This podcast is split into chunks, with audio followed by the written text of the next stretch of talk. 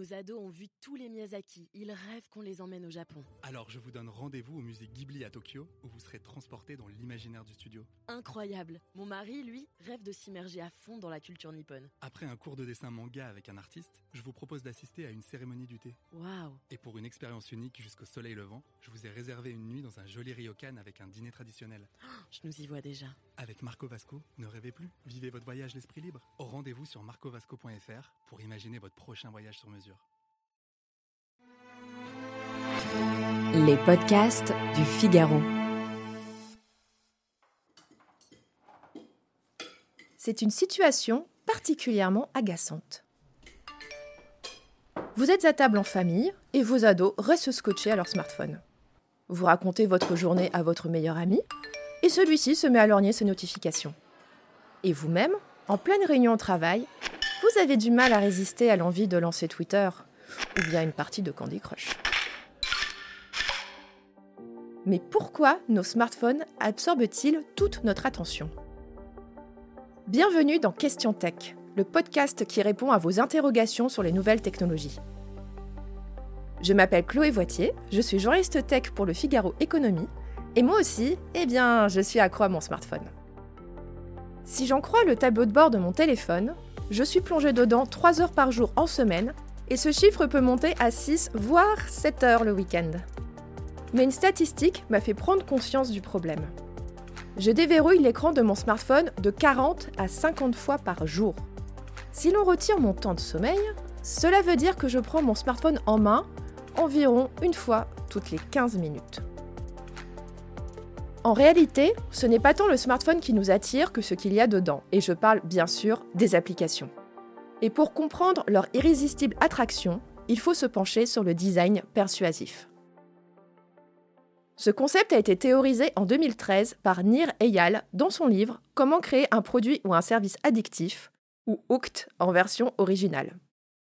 Selon Nir Eyal, quatre étapes sont nécessaires pour rendre un utilisateur accro à un service Internet. Premièrement, il faut un déclencheur, par exemple l'envoi d'une notification.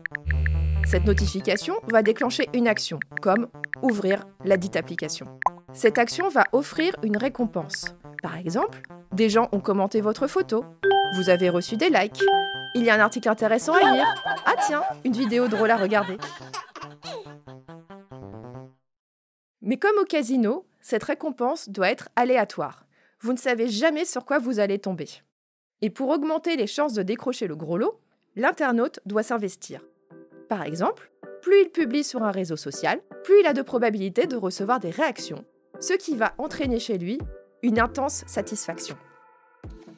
Les concepteurs des applications connaissent parfaitement ce concept, et ils rivalisent d'ingéniosité pour attirer notre attention.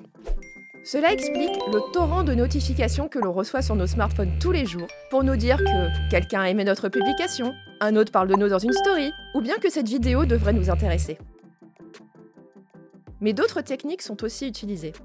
Snapchat a inventé une fonctionnalité redoutable, le streak. Si vous échangez des photos ou des vidéos avec un ami tous les jours pendant au moins 3 jours, des flammes se mettent à apparaître à côté de la conversation. Si vous arrêtez, les petites flammes disparaissent. Mais si vous continuez cette discussion endiablée et quotidienne, les flammes restent avec un chiffre qui indique depuis combien de jours vous échangez. C'est vraiment tout bête, mais cela pousse des millions d'adolescents à envoyer du contenu tous les jours sur Snapchat afin de voir ce chiffre grimper. Et que dire de TikTok, qui balance un jet continu et ininterrompu de vidéos très courtes, parfaitement calibrées selon nos goûts, afin que l'on ne referme surtout pas l'application. Au bout d'un moment, il n'y a même plus besoin d'utiliser ces techniques.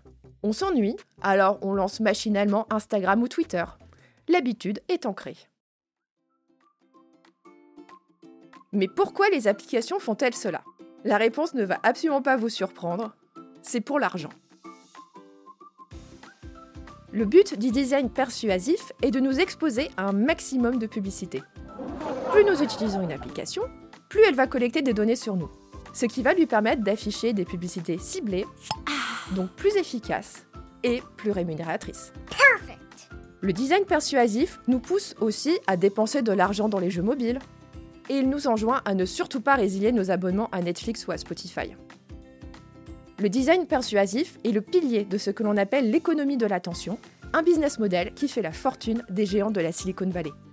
Le problème est que ces sollicitations viennent de toutes parts. Et il est très difficile d'y résister.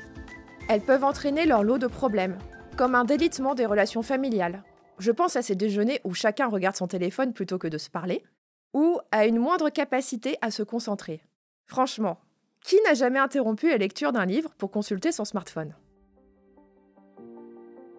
En attendant que des lois viennent un jour résoudre ce problème, il est important de prendre conscience de ces mécanismes pernicieux pour mieux s'en protéger. Par exemple, en coupant les notifications des réseaux sociaux et des applications non essentielles, ou bien en laissant les smartphones loin de la salle à manger. Si vous avez aimé ce podcast, n'hésitez pas à vous abonner et à le partager. Vous pouvez le retrouver sur le site du Figaro, mais aussi sur Apple Podcast, Spotify, Deezer ou votre application de podcast favorite. À bientôt!